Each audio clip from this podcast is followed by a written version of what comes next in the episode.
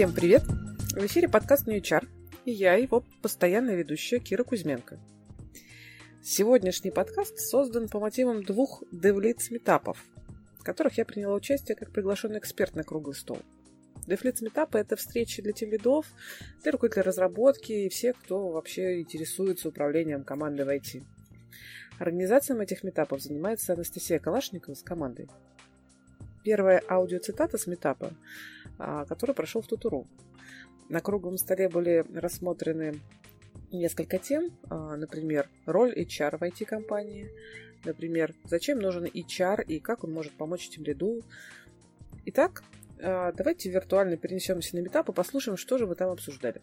Да, давайте начинать круглый стол. В чем смысл круглого стола? У нас есть эксперты, которые сейчас о себе расскажут, представятся.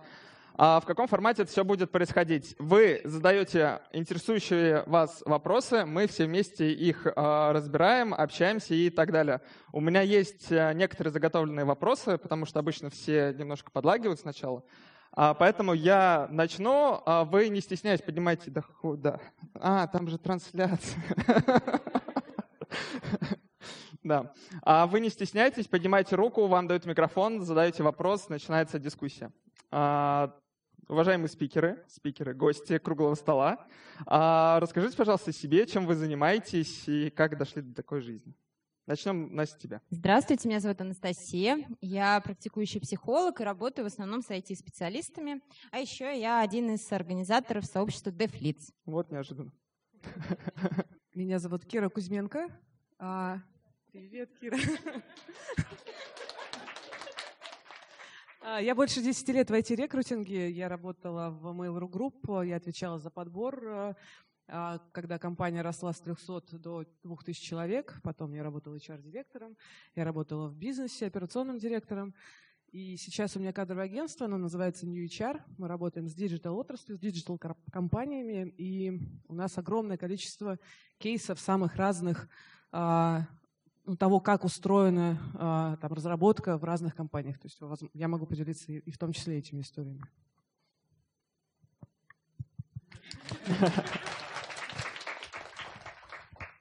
Всем привет. Меня зовут Ратищев Евгений. Я работаю в самой большой мобильной команде российского рынка в Сбербанке онлайн. А, у меня очень интересная должность. Я руководитель направления, но у меня нет команды и нет людей в прямом подчинении. Да, два раза подряд. А, но до этого все было лучше. Я был тем лидом два года, был еще владельцем продукта, поэтому могу рассказать что-нибудь интересненькое. Можете поспрашивать про сбол. А, ну, про себя я рассказал, когда выступал. А, собственно, вышел из iOS-разработки, работал, в общем, в разных компаниях.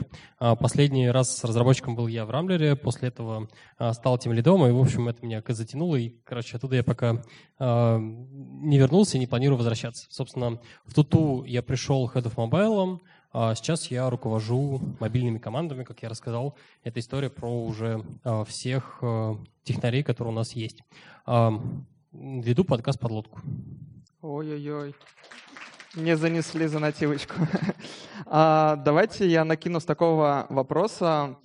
Зачем нужен HR, если есть Team Lead? Кто такой вообще HR, за что он отвечает, как они работают? Пока Стас. А, какая... Так я же сказал сначала про чуть-чуть. Вот. Давайте начнем с вопроса об HR, а дальше как пойдет. А, расскажите, а, кто такой HR в ваших компаниях и как они работают с тем лидом вместе? Потому что в моем понимании я как тем лид выполняю очень большую работу того же самого HR в том же самом подборе. Стас, микрофон у тебя. Расскажи об своем опыте. А, ну, на мой взгляд, э, ну, в Туту у нас довольно круто в плане того, что я знаю компании, в которых э, подбор строится примерно следующим образом. Ты ставишь тасочку в жире или каким-то образом прям описываешь ТЗ, а, кто и что, в общем, нам нужен, и дальше тебе вроде как под ключ берут и делают. А, ну, как это часто бывает, когда заказчик никаким образом не коммуницирует с исполнителем, а, получается фигня. Здорово то, что у нас туту не так, и а, похожая история на то, что ты рассказал. Мы довольно а, тесно сотрудничаем, ну, общаемся с HR, рассказываем, какие нам люди не нужны, не, нужны, не нужны. Собственно, они нам помогают, соответственно, на всех этапах подбора. Вот. А, мне кажется, ты имеешь в виду под HR здесь рекрутера. То есть это человек, который занимается именно поиском людей. А, да, я почему, ну, мое, наверное, искажение, потому что, ну, чего уж там, во многих компаниях, а, в которых я работал, HR — это как раз uh-huh. история больше про рекрутмент, а, а многие вещи по поводу процессов, по поводу обучения, оно уходит вовнутрь команды и, соответственно, ложится на плечи тем лида. А, но в больших компаниях, чего уж там, а, у кого-то уже есть, у кого-то развивается история про learning management system, LMS всевозможные и так далее. Ну, собственно, у нас э, тоже есть развитие в эту сторону, и HR нам в этом помогает. Спасибо.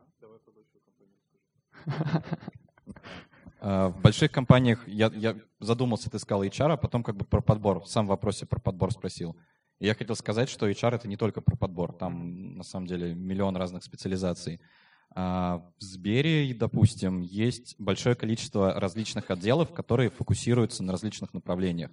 Есть, допустим, подбор, есть внутреннее обучение, есть мотивация, есть развитие сотрудников, которые уже прошли онбординг.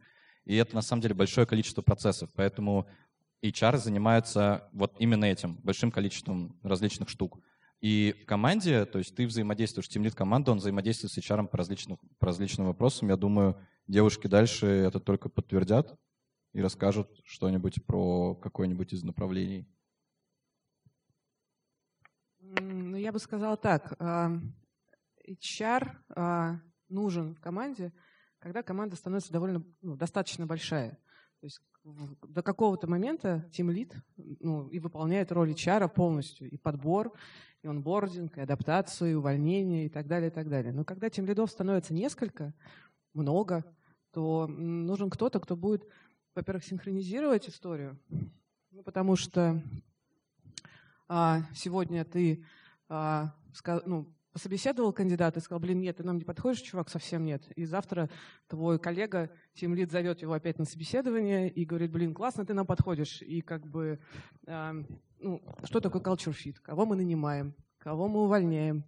Как мы, как мы расстаемся с людьми так, чтобы они, ну, не то чтобы там оставались адвокатами нашей компании, но, например, а, были ок, как минимум, да, и там не были довольны, ну, более или менее. А, какие-то а, ротации, например, как выстраивать ну, работу в компании так, чтобы ротация была возможна, например. Какие-то конфликтные ситуации, нормальная история. Личное профессиональное развитие, и прочие, прочие вещи. Чем больше компания, тем больше выделяются отдельные функции у HR. А, обычно рекрутинг, это действительно отдельная штука. Это рекрутинг и все, что с этим связано дальше. Но кроме рекрутинга, это еще и компенбены, например, это компенсация льготы. Ну, это больше отдельное такое направление. Есть КДП, а, это тоже отдельное направление, а, кадровое производства. Есть Talent, э, второе слово забыл. Ну, короче, э, отдельное направление, когда компания достаточно большая, имеет смысл нанять, например, HR, который хорошо шарит именно в обучении, в образовании, который будет заниматься комплексно обучением компании как э, системы, да, то есть как мы вообще растим людей внутри компании. А, ну и кроме того, что действительно HR это тот человек, который решает там процессы внутри. А, что такое наш HR-бренд? А как мы его продвигаем? Круто, когда Team Lead занимается этим. И ну, как бы то, что есть HR, это не значит, что Team Lead этим не должен заниматься. Да? То есть HR может... Ну, тебе надо уволить человека. К тебе придет HR, и он может с тобой поговорить про это. Как ты будешь увольнять, потренировать тебя. А, но увольнять пойдешь ты сам. И нанимать пойдешь ты сам. Потому что это личная ответственность там тем лида. HR-бренд ну, отличная большая возможность для, как для тимлида, так и для HR ну, совместно какие-то штуки делать. То есть HR не может без тимлида какие-то вещи делать, но HR может помочь это делать системно на всю компанию. Ну, скорее так. А откуда э, HR знает, каких людей нанимать ко мне в компанию, точнее, ко мне в команду, если она с ними не общается? То есть я общаюсь с, с своими разработчиками, знаю, какая у нас культура в команде, мы вместе ходим на обеды и так далее. А здесь приходит сторонний HR, который вроде как-то со стороны и говорит, тебе нужен человек, который проактивный, веселый, и высокий. Ну, это значит, что у тебя нет коммуникации с HR, точнее, у твоего HR нет с тобой коммуникации. Mm-hmm. Это такая ситуация, которая, ну, не ок, кажется. Ну, то есть, а, там, например, а, ну, вы должны вместе решать, что такое а, хороший человек в твою команду, что такое для тебя или там для компании, там, например, June, Middle, Senior, например, какой culture fit, как вы это будете оценивать. Это должна быть ну, очень э, синхронизация. То есть идеальный HR, тот, ну, мы сейчас, ты сейчас сказал про рекрутера, про рекрутера, uh-huh. да, то есть идеальный рекрутер, который к тебе приводит человека, ты понимаешь, что если он к тебе привел человека, значит, классный человек, пойду смотреть. Ну, то есть это хорошая синхронизация. Если у тебя с HR этой синхронизации нет, надо ее ну, получить. Ну, то есть не может быть такой, ну, в смысле, это примерно такая секретарская работа. Я тебе принесла, все, иди и сам с этим что-то, ну, разбирайся, делай. Нет, ну, мне нужно с тобой сначала поговорить, а кто тебе нужен? Ну, то есть иначе я сделаю свою работу зря, если я рекрутер в твоей команде. То есть я должна хорошо понимать, как ты оцениваешь людей. Я должна глубоко быть погружена в culture fit твоей команды, понимать, как у тебя внутри все устроено. Более того, в идеале, если я классный рекрутер, я а, могу к тебе прийти и сказать, слушай, ты мне тут заявку прислал на кандидата, давай не будем а, искать человека, потому что, кажется, у тебя там а, Паша, Э, Джун твой уже подрос. Давай мы его сейчас ротируем, потому что, кажется, он уже, ну, как бы это его будет зона развития. Присмотрись, давай попробуем, дадим ему шанс на пару месяцев. Если он справится с этой задачкой, может быть, мы таким образом закроем задачку. А наймем студента, например, к тебе там под... Э, ну, то есть решать задачу рекрутер должен, mm-hmm. а не, ну, э, помогать решать задачу, а не конкретную знаю, вакансию закрывать. А как она это понимает? Она же не технический специалист. Как она нет. А как она понимает, что у меня Паша вырос из джуна в медла?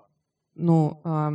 Просто по какой-то матрице компетенций? Нет, она разговаривает с тобой, с Пашей. А, она, ну, то есть рекрутер, который занимается узким направлением, он а, ну, должен разбираться, что происходит в команде. Ну, то в смысле, а, это не волшебный хрустальный шар, конечно же, который рекрутер посмотрел, сказал, о, кажется, пора. Лучшие практики. Спасибо. А, Настя, а если... можно я накину? У меня тут микрофон почему-то есть, я не знаю, как так получилось. Вот в эту тему ты говорила много про тим лидов, что вот когда их становится, когда становится много тим лидов, вот HR помогает вот да. это все делать. Просто в моей картинке мира это все делает руководитель разработки. Это круто. А, можно поговорить.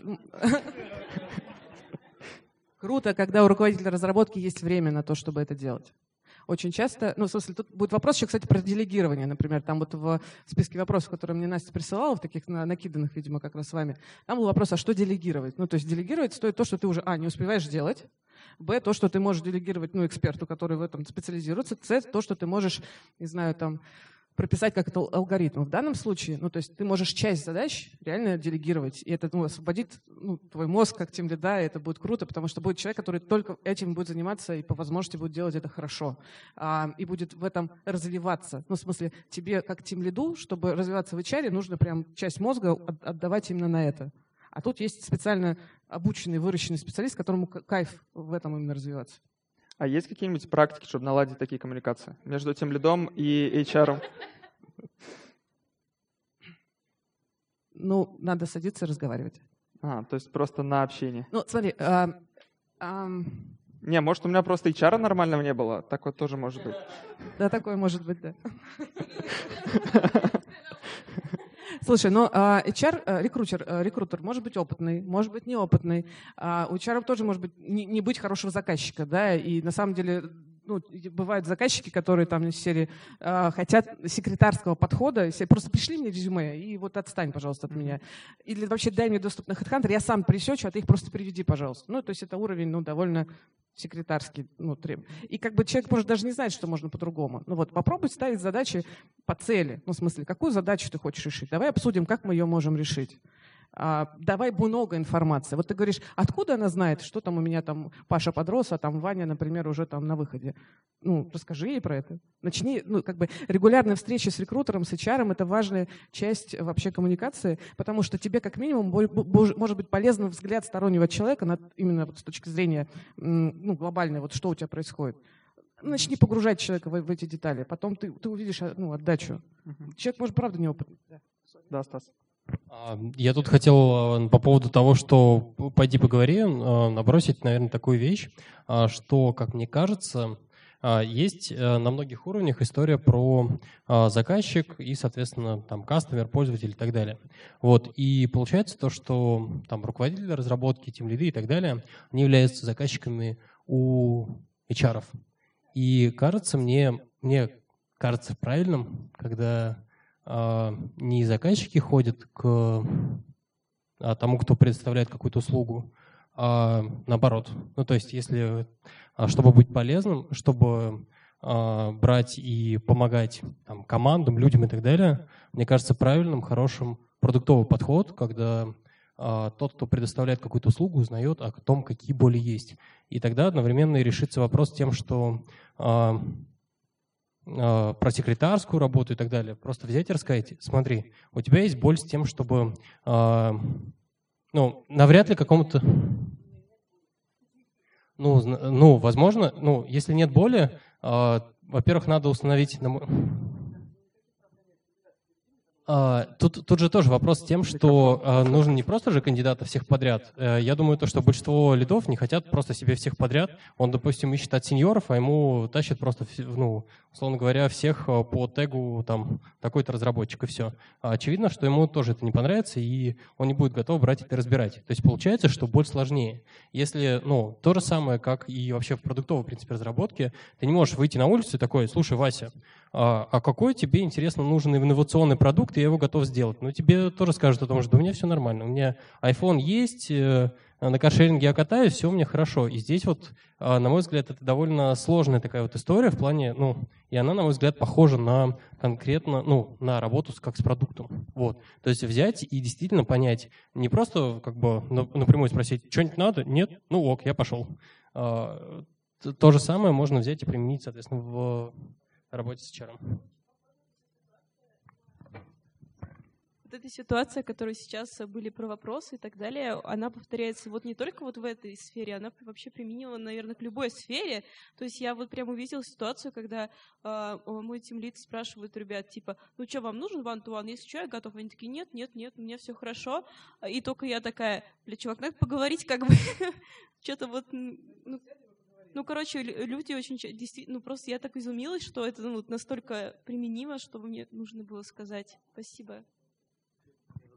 А есть ситуация, когда, э, допустим, заказчик, ну, скажем, руководство, они хотят сэкономить, просто тупо сэкономить. Когда тимлид хочет взять сеньора вообще, и HR начинает разрываться от э, вообще от просто от джуна, который будет максимально дешевый, до сеньора, который будет 250 штук. Что в таких ситуациях будет? А что значит разрываться? Ты можешь договорить, кстати говоря. Ну, не, ну, то есть, э, как ему в такой ситуации нужно себя вести вообще правильно? А- Как а, джун почему, а почему ему надо разрываться? Я просто, то есть сеньор, э, в смысле, тимлид говорит, мне нужен сеньор. Им нужен, да, крутой, а руководство, которое выше, оно хочет, допустим... А он бюджет говорит. А они, бюджет да, но они 50 начинают, тысяч. они начинают тогда... Она, она, она вроде как понимает логично, что э, понимает ситуацию, и начинает, ну, как бы пони- понимает, да. И, вот, но с другой стороны, как бы есть да, руководство, и она начинает водить ни туда, ни сюда, и он начи- ты начинаешь как бы, ну, приходят люди, как бы, а у них знаний нет, но они проходят по бюджету. Ну, то есть я да. правильно понимаю, что есть ограничения по бюджету, а нужен сильный? В- И начинается Проблема в этом. вот- ну да, да, да, допустим. Ну, допустим. смотри, задача рекрутера а, в данном случае, а, а, как бы задача рекрутера всегда а, делать две вещи. С одной стороны, опускать ожидания заказчика, объясняя ему, что на самом деле происходит на рынке, ну, сталкивать с реальностью. А с другой стороны, опускать ожидания кандидата, тоже сталкивая его как бы с реальностью. И, и, ну, как бы в данном случае, а, ну, мы, мы с таким в агентстве сталкиваемся примерно постоянно. Если давайте вы нам на- за 5 копеек найдете прям вот звезду, звезду. Ну, как бы, окей. А, Особенно классно, когда приходят и говорят, найдите нам фронтендера, сеньора, за 120 тысяч, пожалуйста. Они же точно есть, ну точно. А, точно есть. Мы говорим, наверное, они точно есть. Искать вы будете долго, а, мы в это ну, не впишемся. Давайте так, вот у вас есть 120 тысяч, мы вам можем показать людей, которые а, ре- э, стоят сто- столько денег и готовы вообще просто к вам прийти. А вы уже будете выбирать. Ну, то есть давайте посмотрим на реальность. То есть если у тебя есть бюджет, посмотри, что тебе рынок предлагает на этот бюджет. Ну, как бы вот, ну, ну, можно сколько угодно фантазировать, что именно к нам, именно за эти деньги супер мотивированные люди почему-то придут. Ну, я, я бы пришла к тем лиду и спросила, объясни тогда мне, почему я должна к тебе прийти, ну, в смысле, что, какие конкурентные преимущества ты видишь конкретно там себе в вакансии, в компании, в команде, чтобы к тебе такие звездные люди пришли, научи меня продавать, потому что я, кажется, не знаю таких людей. Ну, то есть это тоже ну, вопрос диалога. А, это, это, это, это продукт, ну, про который мы говорим, по сути, найм, это довольно сложный продукт, то есть его его не просто как бы реализовывать. То есть это всегда переговорная история. То есть ты, ну, как, еще раз, ты сталкиваешь заказчика с реальностью, объясняешь ему, что есть, и, ну, а потом кандидатов приводишь, и кандидат тоже сталкиваешься с реальностью. Ну, то есть тоже приходит кандидат, говорит, хочу, не знаю, 10 тысяч долларов. Классно, ну, как бы все, все хотят. Давайте вопрос, вопрос в эту же тему про деньги, про про деньги, про рынок. Насколько компетентен рекрутер в том, чтобы сказать, что на самом деле те разработчики, которые мы ищем, стоят дороже? Как будто выключился сейчас микрофон. Это довольно общий вопрос, Сесилия. Насколько компетентен абстрактный рекрутер в вакууме? Наверное, чтобы рекрутер, ты решил, что рекрутер компетентен, рекрутер должен прийти к тебе не просто с цифрами серии, но я э, тебе сказал, что вот они столько стоят, и все. Он, наверное, должен прийти к тебе с какими-то ну, выкладками, да? Да, вот э, откуда он их может взять? Угу. Там все ли это могут сделать? Просто, ну, я регулярно сталкиваюсь mm-hmm. с такой проблемой, только с другой стороны, у меня там всегда есть ограниченный бюджет, mm-hmm. и очень сложно как-то mm-hmm. защитить выше. Ну, смотри, значит, если рекрутер а, закрывает вакансию, одну вакансию, ну, какой-нибудь, довольно редко, ну, грубо говоря, там, а, фронтендер у рекрутера возникает раз в два года. И как бы это означает, что, ну, скорее всего, он там смотрит довольно немного кандидатов, и, наверное, там, ну, у него не так много там знаний про рынок и так далее. Вот если у этих фронтендеров, грубо говоря, закрыв... у него вакансия раз каждый месяц там открывается, он все время это, их ищет, то есть количественный, грубо говоря, показатель, скольких он отсмотрел, отсобеседовал, воронка, какая у него воронка. И на базе этого он может тебе ну, сделать выкладку. Смотри, я пособеседовала 100 кандидатов за три месяца, из этих кандидатов. Мы их можем сегментировать вот таким вот образом. Они стоили вот этого, хотели они вот этого. А до тебя дошли трое, потому что они вот так вот вписались в твою ну, воронку. Да? Давай подумай, что мы будем с этим делать, чтобы все-таки закрыть твою задачу, а не искать единорога. Вот. Есть агентства, которые делают зарплатную аналитику. Вот. Есть а, разные зарплатные аналитики. Я немножко рекламирую нас.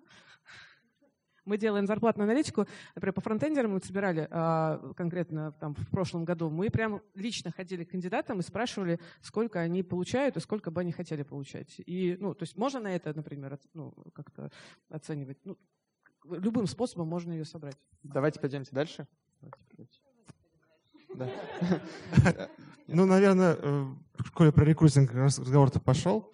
Как вы считаете, э, HR эффективно одновременно сколько может вести за вакансий? Вот просто вот людей. Потому что реально э, в разных компаниях есть примерно разная норма, и вот по моему впечатлению обычно это где-то порядка там 3-4, чтобы эффективно. Но есть некоторые большие компании, э, где на одного человека там, не знаю, 30-40, они там на галерах их разгребают, эффективность почти нулевая я сталкивалась и с этим, то есть когда я в Mail.ru пришла в 2008 году, там на человека было 60 вакансий, на одного рекрута 60 вакансий. И было очень здорово вообще как бы смотреть на то, как приходят заказчики и говорят, мне, мне вакансию. И, в общем, в очередь выстраиваются у всех, но первый приоритет, пожалуйста. Ну, как бы хоть разорвитесь. Рекрутеров на, а, было там, ну, три, три человека, и вот, пожалуйста, на каждого по 60 вакансий.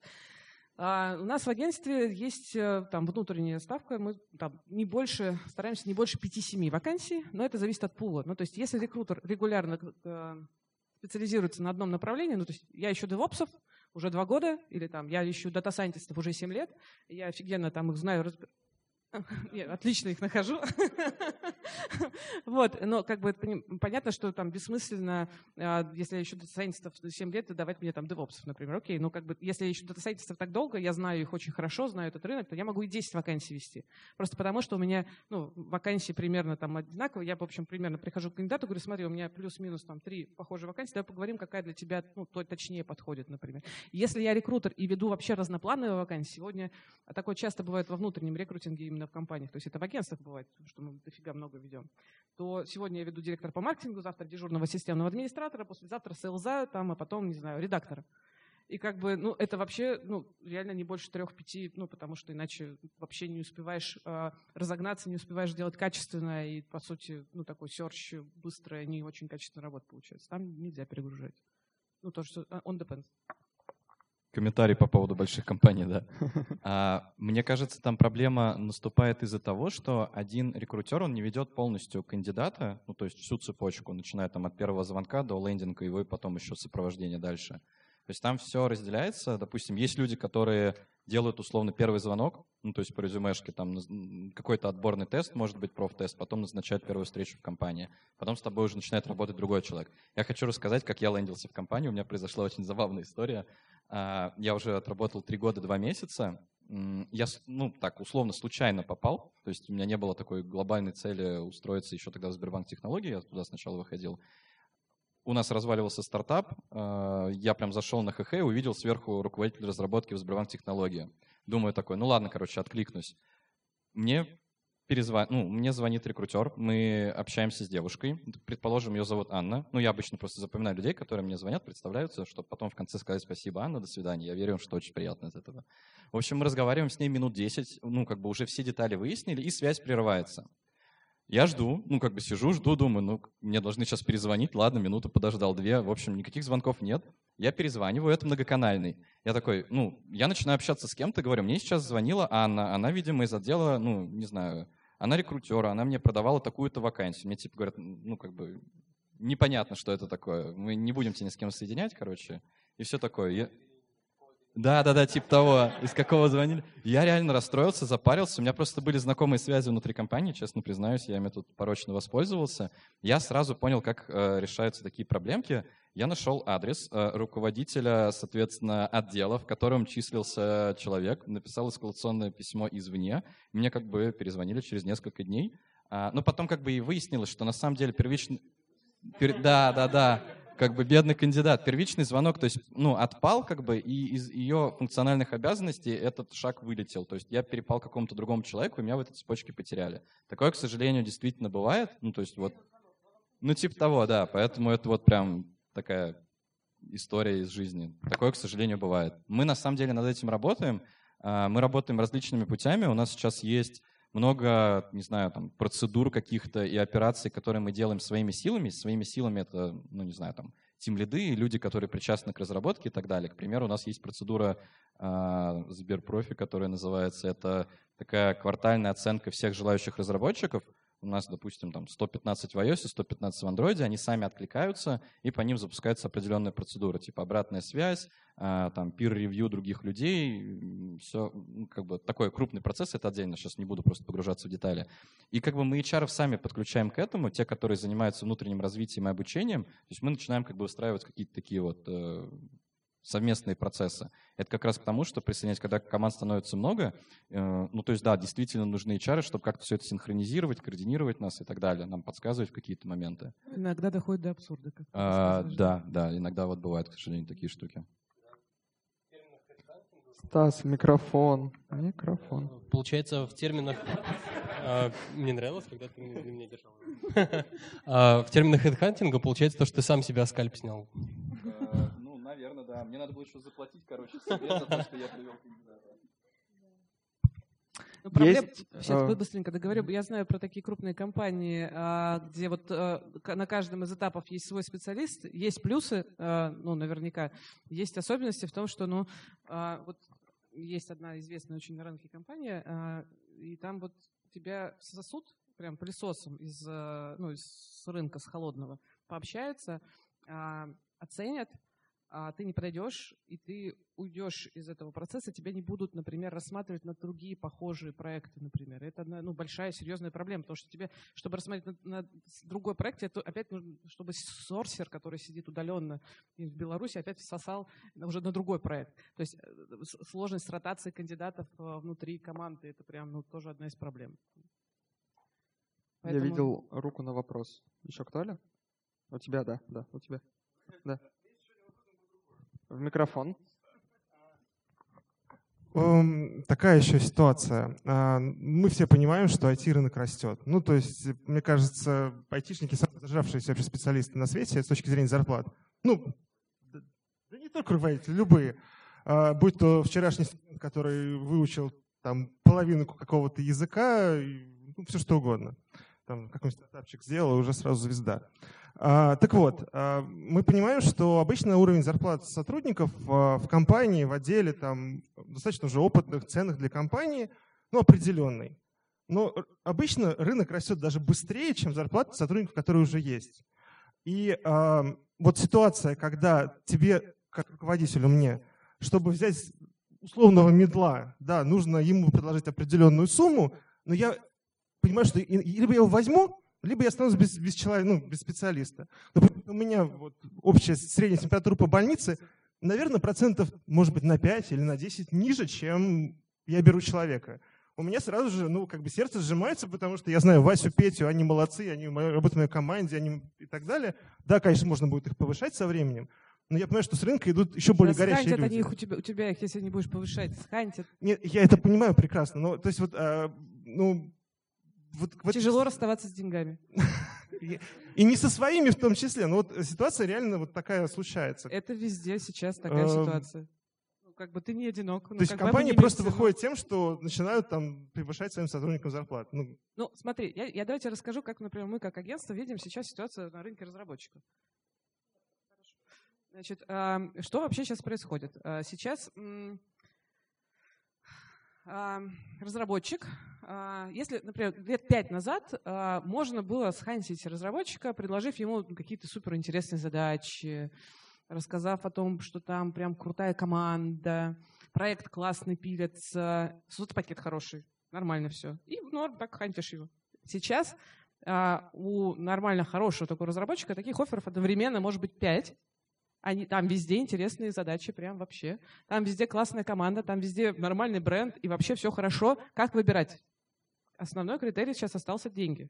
Ну, в смысле, это правда одна из проблем. Ну, то есть, когда встаешь классного чувака, и ты видишь у него, ну, пять офферов, а у тебя шестой, как бы, и у тебя, ну, как бы мы выясняем все детали по этих пяти офферов и понимаем, чтобы конкурировать с этим, ну, то есть нам нужно быть, ну, либо, не знаю, Гуглом, либо оплатить долларовые зарплаты, а, либо что-нибудь еще, либо вот, ну, деньги. Ну, как бы, ну, это реальность такая. То есть очень сильно сейчас действительно рынок максимально кандидатский, а, ну, с нашей точки зрения. Что будет дальше, наверное, будет хуже.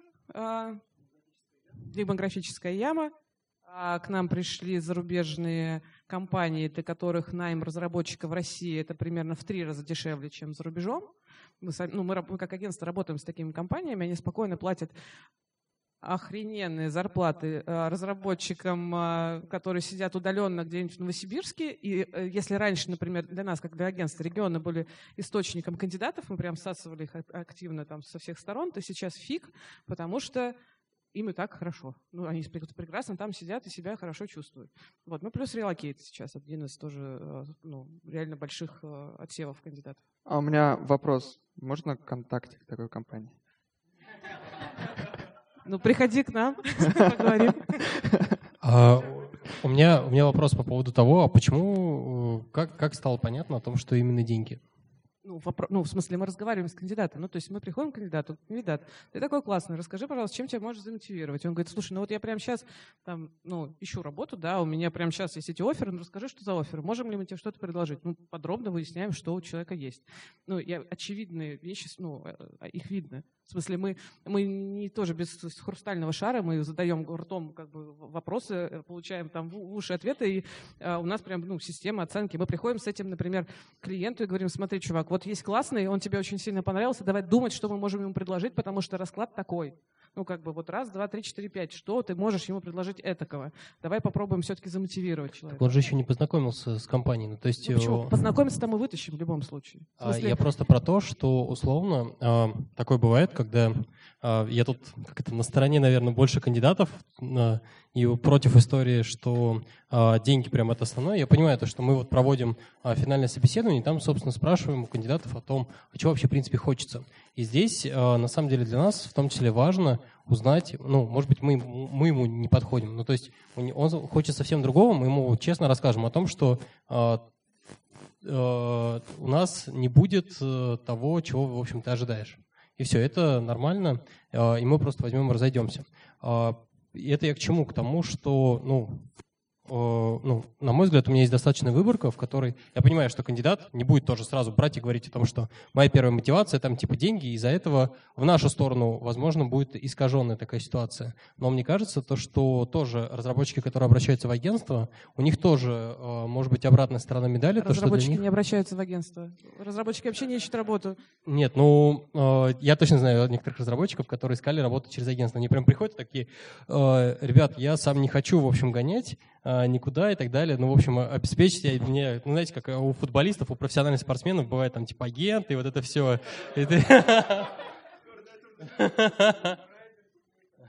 Ну вот, э, это очень, э, очень небольшой процент. Ну, в смысле.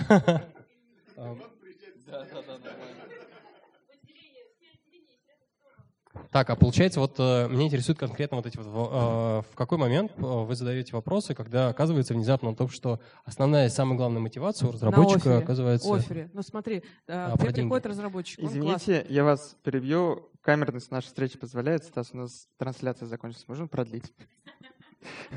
Там села камера. Продлевай. Нам вы просто кого-нибудь позвать. Да, мы можем продолжить обсуждение. Хочешь, да, Жень, хочешь микрофон? А Стас же спросил. Я бы просто Стаса подождала бы, а, ну, потому что он задал вопрос. Хорошо, давайте подождем. Можем просто другой вопрос сейчас обсудить, а потом вернуться. Давайте. Например. Есть у кого-нибудь еще вопросы по поводу HR? Мне интересно, в принципе, как а, ну, бренды себя продвигают, потому что вот я периодически хожу по собеседованиям, потому что, ну, во-первых, просто узнать, что вообще происходит на рынке, поговорить с людьми, а, понять, что предлагаю, что я могу предложить и так далее. И в последнее время я слышу два слова. Это техно... хотим технологичную компанию и, и быстро растем. И я так в одну компанию пришла, и это пиздец. Ну, Ой-ой-ой-ой-ой. Ну вот. Хорошо. А ну-ка, деда. А, я пришла, поработала, ушла, и типа как бы, ну как, ну как узнать у работодателя, как с ними поговорить, чтобы действительно понять, что происходит, потому что, ну как бы работодатель, ну показывает себя, как он хочет, как ему выгодно. И часто даже, ну, типа, непонятно, что происходит, и ты веришь людям, потому что, ну, люди же ну, будут брать зачем. Вот. Давай я отвечу, пока микрофон не перехватили, есть чудесная возможность. А, очень крутой вопрос в плане того, как бы я сначала просто его не понял, просто про бренд какой ты говоришь, бренд HR-компании, я подумал, ты говоришь просто компания, в которой ты приходишь на собеседование, да, да, да. А, да, да, да, да, да. Самый крутой, ну как бы, что ты можешь сделать? Ты можешь сказать, ты же приходишь как бы не просто в компанию работать, ты приходишь работать с какими-то людьми, в какой-то команде, ну как бы выполнять какие-то конкретные задачи. И если на собеседовании сидит, я не знаю, там один представитель, только тимлит тебя пос пособесил, а, там с HR по пообщалась и все, вот у тебя офер, я бы не залендился в такую компанию. Я всегда начинаю вот это, познакомьте меня с командой, познакомьте меня с людьми, покажите людей, которые... Не, код, ладно, это перебор. Да-да-да. И это нормальный вопрос, ты точно можешь это делать, а самый крутой показатель, просто так делал в предыдущей команде, а, и Стас сегодня говорил про это выступление, я это оценил. Мы проводили ну, там, техническое собеседование обычное, потом было тестовое задание, а потом мы приводили человека в команду. Это стоило достаточно дорого, то есть, допустим, там час всей команды, если в команде уже 10 человек, ну, как бы все, да, отвлекаются. Но человек приходит, он видит людей, с которыми он будет работать вживую в течение одного часа, и все люди видят как бы этого человека, кандидата. И все общаются на неформальные темы, то есть это не массовый расстрел, из серии каждый задает по одному техническому вопросу, пока кандидат не, не сдастся. Это как бы такая нормальная живая беседа, ну там примеры, которые были, там приходили ребята, мы что-то разговаривали, типа, какие у тебя интересы, там, чем ты занимаешься в свободное время, я не знаю, какие у тебя просто там были проекты и так далее. Обычно как бы беседа очень быстро завязывается, то есть у тебя в команде есть там три активчика, которые будут ее вести помимо тебя, остальные просто посидят, послушают, те, которые более такие ламповые, просто поймут, комфортно им будет, что человек вольется в команду. И ты можешь просить об этой встрече тоже. Так. Но вот есть команды, это хорошо, да, но кроме команды есть еще и руководство, и типа или если ты спросишь напрямую людей, а как вам работать в этой компании, вряд ли они при руководителе, там, при других ребятах действительно скажут, типа, как тут работать и вообще, что и происходит. Вот. Ну, то есть, э, наверное, для этого, для этого вопроса нет решения. То есть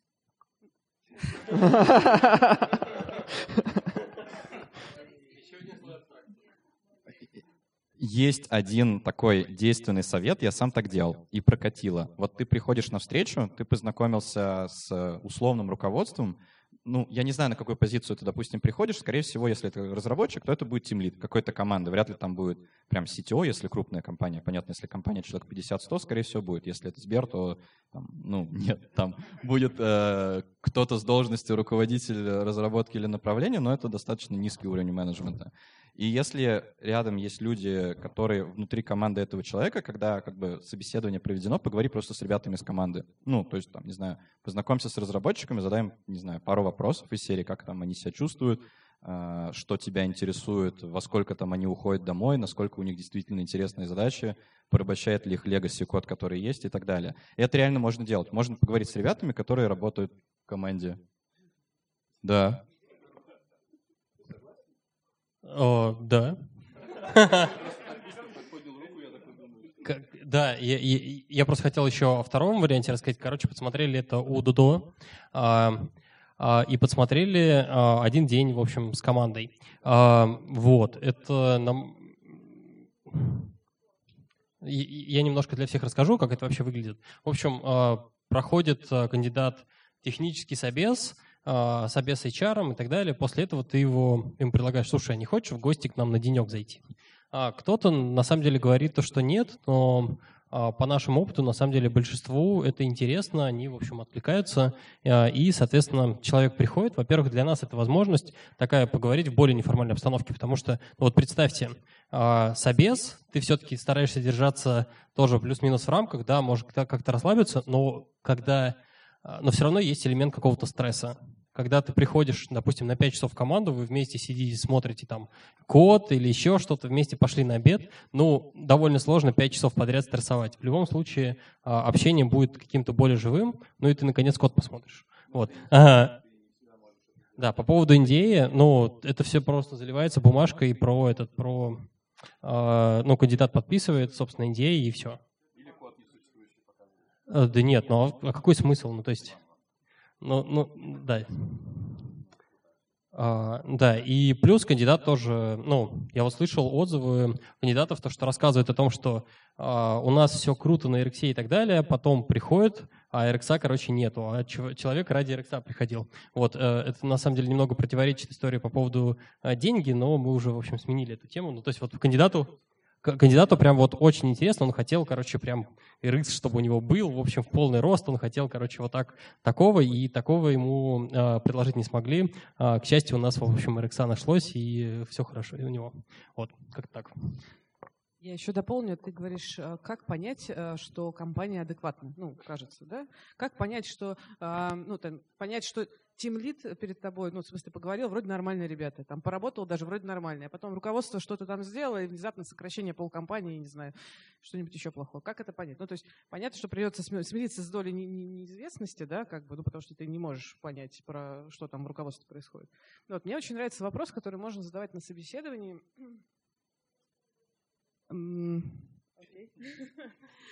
есть один вопрос классный, который можно задавать на собеседовании и немножко вообще чекать, насколько внутри компании ну, системно все устроено, сколько люди вообще там задумываются над э, будущим. А, например, ты можешь задать вопрос, а как вы поймете, а, что там, через год, что я офигенно перформлю? А что я должна сделать такого, там, через, после, на, на, на этапе испытательного срока, там, через полгода, через год, чтобы вы посчитали меня супер классным специалистом. Ну, то есть какие мои действия должны к этому привести.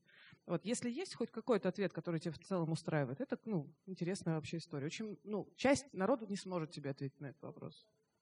Угу.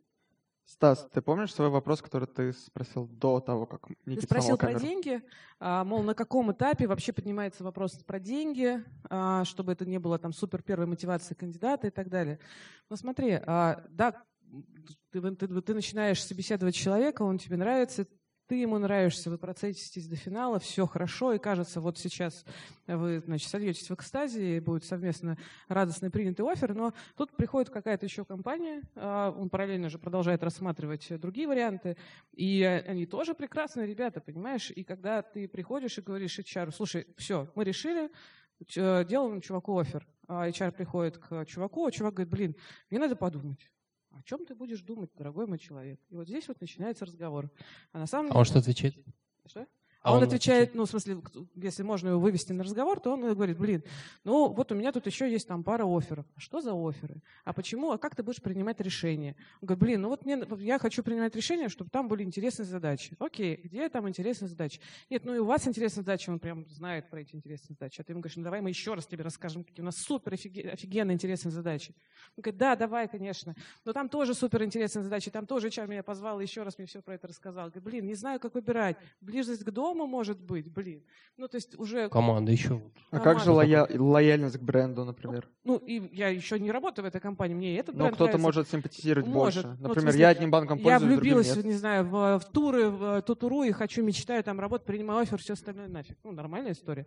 Ну, а бывает же, что я влюбилась еще и в кого-то еще, например, рядышком. Ну, то есть я еще не, не супер лояльна бренду. То есть я лояльна многим брендам. Это же нормальная ситуация для кандидата. HR-бренд, познакомились с разработчиками, Да, и когда это делают все компании, которые хотят меня получить, получается, что ну, кандидат немножко так раз, на разрыв. Боже, боже, отстаньте уже от меня все, можно я в тишине приму решение. Ну, то есть хороший рекрутер помогает принять человеку, а, принять решение, ну, основываясь на его глубинной мотивации. Да? То есть тут можно идти, например, в, сам, в развитие, например. А чего ты хочешь там ну, добиться? Да? Давай подумаем, как в этой компании компании ты можешь реализоваться себя и так далее. То есть щупаешь, где на самом деле у человека супер мотивация долгосрочная, и пытаешься в эту сторону бить. Но деньги тоже могут ну, являться мотивацией. А вот если у меня ипотека, ну да, я буду выбирать все-таки по деньгам тоже. Ну, бывает же такое, согласись. А, да, да, да. Не, я с этим не буду спорить.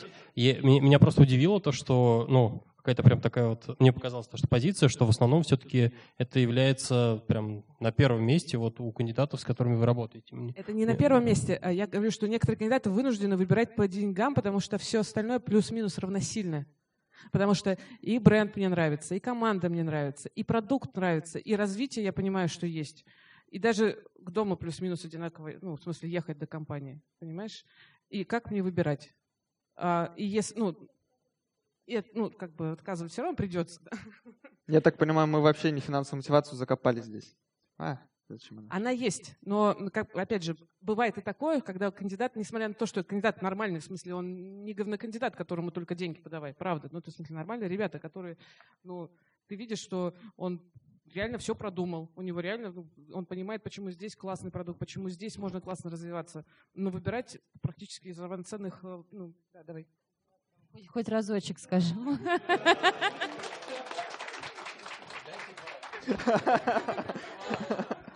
Если бы я знала, что вы меня так ждете, я бы уже давно бы их остановила.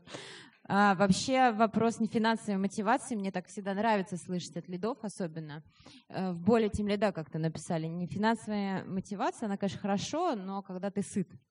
И как ну, бы, да. ну, давайте правде смотреть в глаза. Разработчики — это сытый народ в основном такие. Так.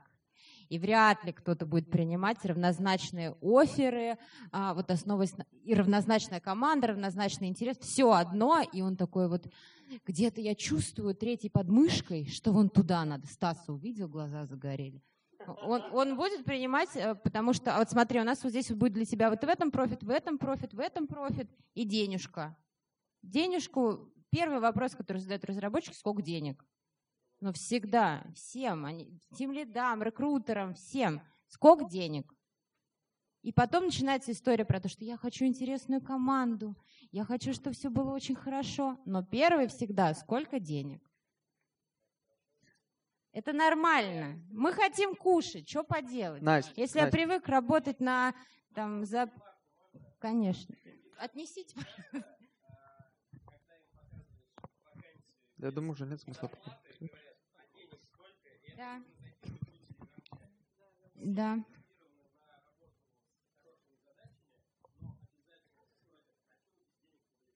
Или не будут смотреть вакансию без денег вообще. Да это реальность рынка. Это реальность рынка. Давайте, Давайте мы просто ее признаем. Чего меня вот прям, знаете, забавляет эта история IT-сообщества, который, ой, ну нет, на самом деле, да не надо нам денег, ой, 200. Зачем? Зачем? Ну серьезно.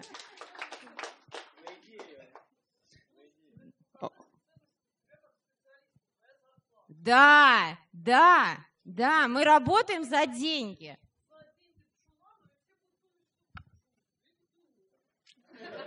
А можно вопрос? Есть ли какая-нибудь сумма, после которой это не имеет никакой роли? Скажем, я получаю миллион или миллион сто? Ну, условно, Ты я могу работаешь получать где? 400, 450. Ну да, скажем, 350 или 400. Есть разница?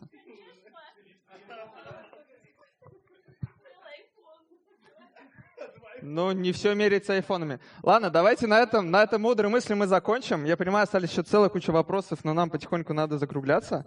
Мы можем спорить до утра. И еще хотелось бы поделиться э, еще одной записью э, круглого стола, но уже дру- с другого мероприятия, которое, опять же, делают э, ребята из DevLeads Meetup. Вторая аудиоцитата будет с метапа, который проходил при поддержке Leroy Merlin и Revolut а, на площадке Free. На круглом столе а, нас от NewChar было уже двое экспертов, я и мой партнер Екатерина Ермолаева. И на этом круглом столе мы обсудили, как работать тимлидам с HR, зачем им это делать вообще, и чем HR помогает тимлиду и наоборот. Рядом Я могу, да, да. Держать меня за руку. В общем, а куда все уходят, э? Не уходите. Конкурс, ребят, напоминаем про конкурс. Ладно, на самом деле здесь много народ не надо, потому что очень и очень холиварный круглый стол. Почему я так говорю? Потому что на эту тему круглый стол мы уже проводили. Проводили на нашем прошлом DevLeads метапе. И мне кажется, мы не договорились ни о чем, но очень много о чем разговаривали. Итак, сегодня мы будем общаться с э, HR, общаться с тем лидами и попытаемся понять. Закройте, пожалуйста, кто-нибудь дверь, чтобы перестали уходить люди. Это не то, что мы попытаемся понять. И э, будем искать истину, э, как работать тем лидам с HR, зачем работать, ч- э, чем HR помогают э, лиду и наоборот. Давайте познакомимся с э, нашими экспертами сегодня. Можно начинать. Чтобы включить микрофон, наверх, подождать, пока погаснет красная штучка, и говорить.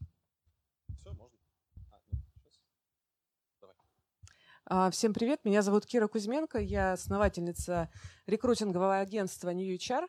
Мы работаем с digital рынком, а, исключительно с digital компаниями, и а, практика найма поиска разработчиков digital компании у нас ну, больше 50%. То есть мы постоянно ищем разработчиков, тимлидов и работаем с как с крупниками, там, типа Яндекс, Mail, Авито, работаем со средними компаниями, работаем с зарубежными рынками, когда приходят зарубежные компании и хотят э, нанять здесь людей там, на распределенную команду, там, на удаленную работу, там, на долларовую зарплату и какие-то такие истории. То есть мы хорошо понимаем, э, чего хотят работодатели, как они видят там тим лидов, э, понимаем разницу э, между ожиданиями работодателей по деньгам и ожиданиями тем лидами, э, ну, сколько хотят тем лиды денег, постоянно пытаемся, значит, свести все эти две вещи, объяснить работодателям, какая реальность рынка. Вот. А Катя, я представлю там, а, а, Катя — это наш, э, это мой партнер, она как раз отвечает за практику найма тех лидов разработки, как бы. Всем привет, да. Наверное, я больше про себя вряд ли могу сказать. Давайте пойдем дальше. Всем привет, меня зовут Саша Куликова. Я, наверное, тогда буду на стороне инхауса, э, чуть меньше про рекрутмент, чуть больше про HR внутри компании. Я HR-бизнес-партнер а, Skyeng, ну, собственно, IT-блока Skyeng. Всем привет, меня зовут Женя Судаков. а Я к HR не имею отношения, я техлит револют в России. Всем привет, меня зовут Лаптев Валерий, я из компании Leroy Merlin, я тот самый лид, который не пишет код. Тим лид разработки. М, неплохо. А, если... Если вопросы из зала сразу, или мы пойдем по программе? Я вижу вопрос, Никит. Пожалуйста, будь ласка. Окей. Главное, что никогда револют в России запустится, будет первый вопрос. А, привет. Вот первый вопрос. А есть ли разница и какая она при иммиграции и а, релокации? Вот если ты разработчик, понятно, да, как переехать, какие условия. А если ты тимлид или техлид, как отличается подход на Западе? Там, допустим, сами они выращивают своих или нанимают со стороны? Спасибо. А, да, давайте я отвечу. Тут смотря какой Запад, надо смотреть. А, но в целом, а, если мы говорим про тот Запад, который более всего интересует кандидатов, это Штаты, либо там Европа там, первого уровня, там Германия, Англия и все остальное, то все равно различается немножко а, ситуация. То есть в Штатах более конкурентная история с точки зрения рынка вакансий. То есть у нас кандидатский рынок, ну, в России, в смысле, кандидаты могут себе позволить выбирать, и работодатели за ним гоняются. В Штатах все-таки меньше история. Как разработчик вы будете гораздо более востребованы, вообще без проблем. Но как тимлит вам придется, скорее всего, даншифтиться. Вот. И лучше вам ну, проще и быстрее начать э, с, с, с разработчика. Также, в принципе, и для э, Европы, хотя там ситуация э, адовости рынка раз, разработчиков, там, ну, IT-рынка так приближается к нашей.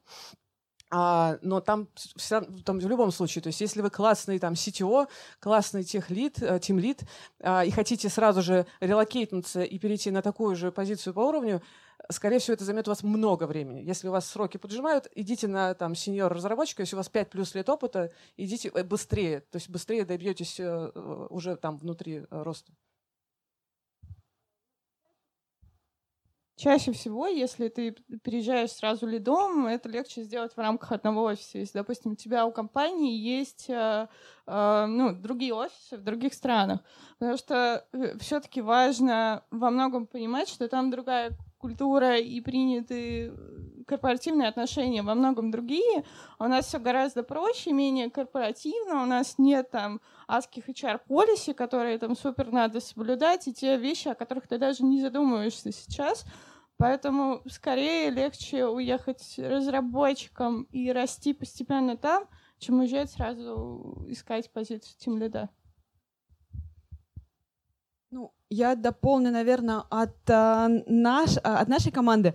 А, я думаю, что у коллег чуть больше опыта релокации с учетом там а, офисов распределенных. У нас удаленная команда, и тем лиды у нас тоже удаленные, а, поэтому нам на самом деле не, не принципиально, где человек находится.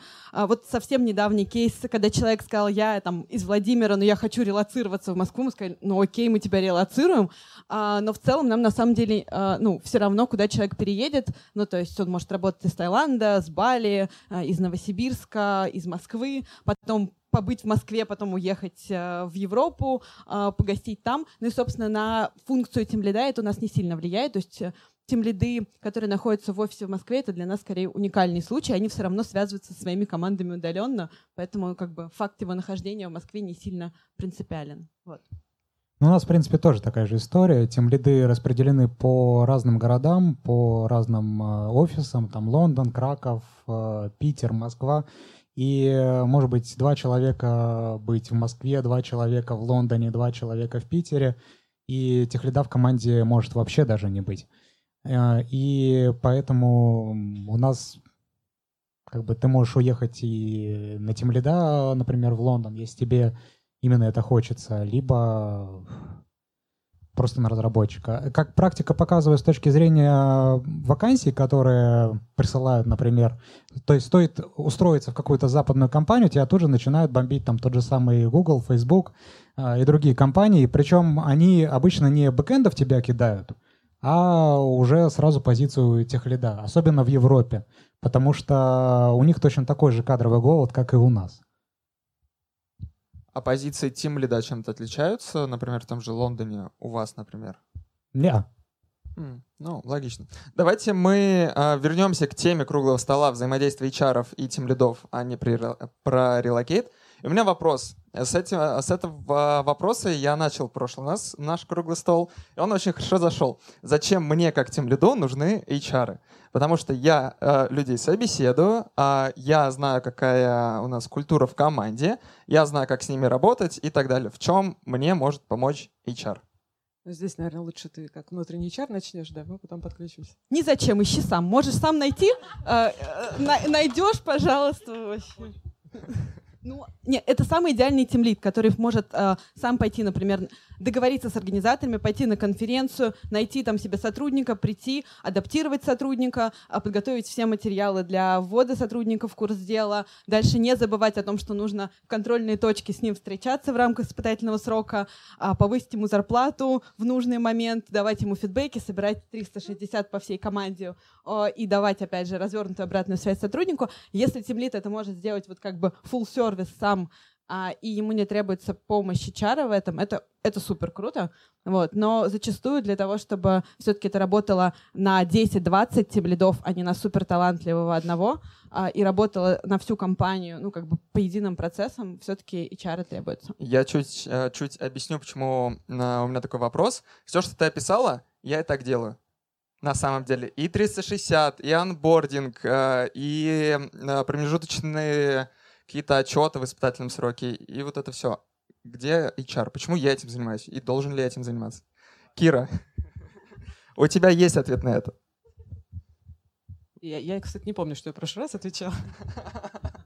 А у меня такой, наверное, будет ответ.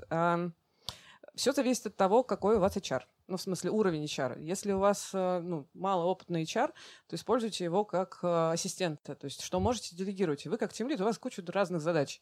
Это отдельная функция, которая отвечает за, ну, за, может отвечать за много направлений HR в целом. Да? И человек может отвечать там, за рекрутинг, помогать вам в рекрутинге. Чем более компетентный рекрутер в, в вашей команде, тем больше value он вам может принести. Он может рассказать э, на самом деле, какой рынок, с чем вам придется столкнуться, что такое конкурентная вакансия, какие фидбэки реальные от, не знаю, от отказов от э, э, вашего предложения, какую стратегию поиска нам стоит избрать, может предложить какие-то варианты. Да? То есть это может быть полноценный партнер-собеседник для вас, который отдельно специализируется на узком направлении. Я говорю про рекрутинг, потому что больше всего, конечно, в последнее время занимаюсь именно им. Но с другой стороны, как бы вы, как тимлид, не можете быть компетентны во всех областях, которые ну, затрагивает HR. Это и рекрутинг базовый, который нам в IT больше всего важен и нужен. Это и компенбены, а, как грамотно выстроить грейды, как грамотно, как, за что мы увольняем, за что мы повышаем, а, как, как это сделать э, системно. Это и там талант и, короче, обучение, все, что связано с обучением. Это HR-бренд. Ну, то есть, а, если э, ты делаешь все то, что вот сейчас рассказала там Саша, то ты HR. Ну, как бы. А что ты еще делаешь? Да, у меня такой же вопрос. Пойду делать HR-ский тим. Не тот метап организовал, да в соседнюю дверь. Я могу дополнить Киру, наверное. А, ну да, в принципе, позиция Team Lead, она называется Team Lead. Она называется не тех лид, она называется Team Lead, это про команду. И основная функция Team Lead, в принципе, это работа с командой, работа с процессами. А, и да, с технической командой, но при этом все-таки, опять же, да, функция во многом а, близка к HR. Просто, опять же, HR а, как может... у любого помог... менеджера вообще, Team Lead да. работает с одной командой, а HR чаще всего работает, например, с целым подразделением. И если что-то нужно внедрить на целое подразделение, опять же, наверное, это будет проблематично делать одному лиду, вот. А, или, например, опять же, принять какие-то полезные практики для себя, а, те же самые, как проводится 360. Ну, то есть а, не всегда тем лиду придет в голову вообще это делать в команде. Он может прийти с какой-то проблемой к HR о том, что, слушай, мне кажется, у нас там вот, ну, люди не до конца понимают, в чем их слабые и в чем их сильные стороны. Есть ли какие-то методики для того, чтобы это выявить? Ну, то есть э, HR мне заменяет метапы и конференции тем лидов? А, ну, смотри, например, в случае некоторых э, там, достаточно полезных инициатив от HR, а, это пульс опроса, например, по командам. То есть, э, ну, у нас тем лиды не выходили с такими инициативами, например. Они проводили внутри своих команд небольшие опросы, но, например, а, консистентность данных этих вопросов была ну, почти нулевая. Ну, то есть совместить данные и посмотреть, а, какой продукт реально там возгорается, можно так сказать, с точки зрения фидбэков, где совсем фидбэков не, до, не хватает команде, а где, в принципе, хватает, было невозможно. А, ну, эта инициатива шла от HR и спускалась, ну, как бы к тем лидам важно ли вам это, хотите ли вы получить вот такие вещи. А, мы получили опруф, что да, это интересно, это круто. Ну и дальше, собственно, внедряли пульс опроса. Коллеги-айтишники, какой у вас опыт? Да, ну, самый банальный, наверное, ответ, пускай не обижаются коллеги, на HR можно скинуть всю грязную работу по первому фильтру. То есть, чтобы отсекали, отсекали сразу тех, кто точно не подходит. Дальше можно там привлекать уже команду на технические собеседования, менеджеры и так далее. То есть понятно, что решения принимать будут те, кто будет с этим человеком работать. Вот. Но это не все, конечно же. А, на самом деле HR, он потом очень...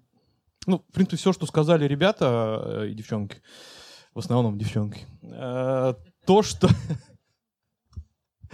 то, что потом происходит с человеком в первые месяцы, наверное, особенно, или когда происходит какой-нибудь ревью, а, или когда нам нужно быстро набрать кого-то в команды, мы не всегда понимаем, кого нам точно надо, какой профиль, как, какие там, условно, зарплаты на рынке сейчас. И когда происходит ревью, мы тоже сверяемся с зарплатами, насколько мы адекватны, неадекватны там, по зарплатам, по условиям. Ну, в общем, вот все такое. Я хочу еще дополнить.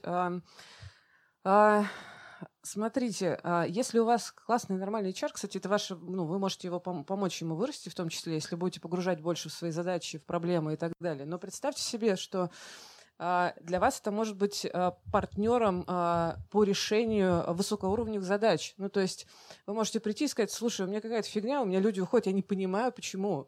Или там и не приходят. Ну, то есть проблемы с наймом. Или мне кажется, что все люди выиграли, ну, то есть большинство, часть команды выиграла, или там профакивает сроки, или что-то еще происходит. Этот как бы запрос, который вообще не структурирован, не сформулирован, вы можете не знать на него прямого ответа, потому что у вас фокус внимания в другом. Вот. А есть специально обученный человек, который как бы профессию профессию в эту, ну, вложил много сил, времени и лет, который умеет, э, старается смотреть на задачи бизнеса с точки зрения, как их решать, с точки зрения людей, да, какие проблемы бывают у людей, как их можно решать. То есть э, HR может к вам прийти с, с очень нестандартным решением, то есть не с банальным каким-нибудь как там, все, все вместе пошли, выпили там и напились. Тимбилдинг. Тимбилдинг, да. А, а может сказать, слушай, ну ты понимаешь, кажется, а, у нас проблема с коммуникацией. Кажется, люди тупо не понимают, а вообще, а куда мы бежим? То есть давайте, может быть, мы, мы быстро выросли, нас было вчера 15, сегодня 50, а, а как бы процессы не выстроены, и люди приходят в команду и такие, а куда мы бежим, а что мы делаем? Я уже месяц работаю, а ко мне никто не подошел, не рассказал, какие у нас глобальные там, например, задачи. И, возможно, в этом проблема. Ну, то есть это история про то, что э, советник, партнер, фокус внимания немножко другой, который вам может быть полезен. Ну, плюс такие вопросы достаточно тяжело гуглятся. А, ну и, собственно, HR — это тот человек, который в контексте компании может дать полезный совет, об него можно подумать. Я вот знаю, например, что увольнять нельзя без HR вообще никак, потому что если накосячишь, будет плохо. Да. Вот. Это как? Как увольнять или...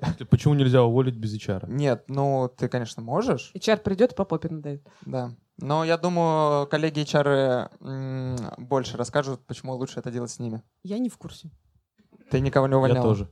Э, я Аналогично. увольнял, я просто не в курсе, почему нельзя увольнять без, э, без HR. Ну, то uh-huh. есть, если тимлит достоин того, чтобы управлять командой, он, наверное, сможет и человека уволить. А вот если у него как бы плохо, он не совсем понимает, как уволить человека, то, наверное, ну, он да, и, вот и команду ему лучше вообще не доверять. И нанимать он тоже, наверное, вот лучше А-а-а. не а. надо.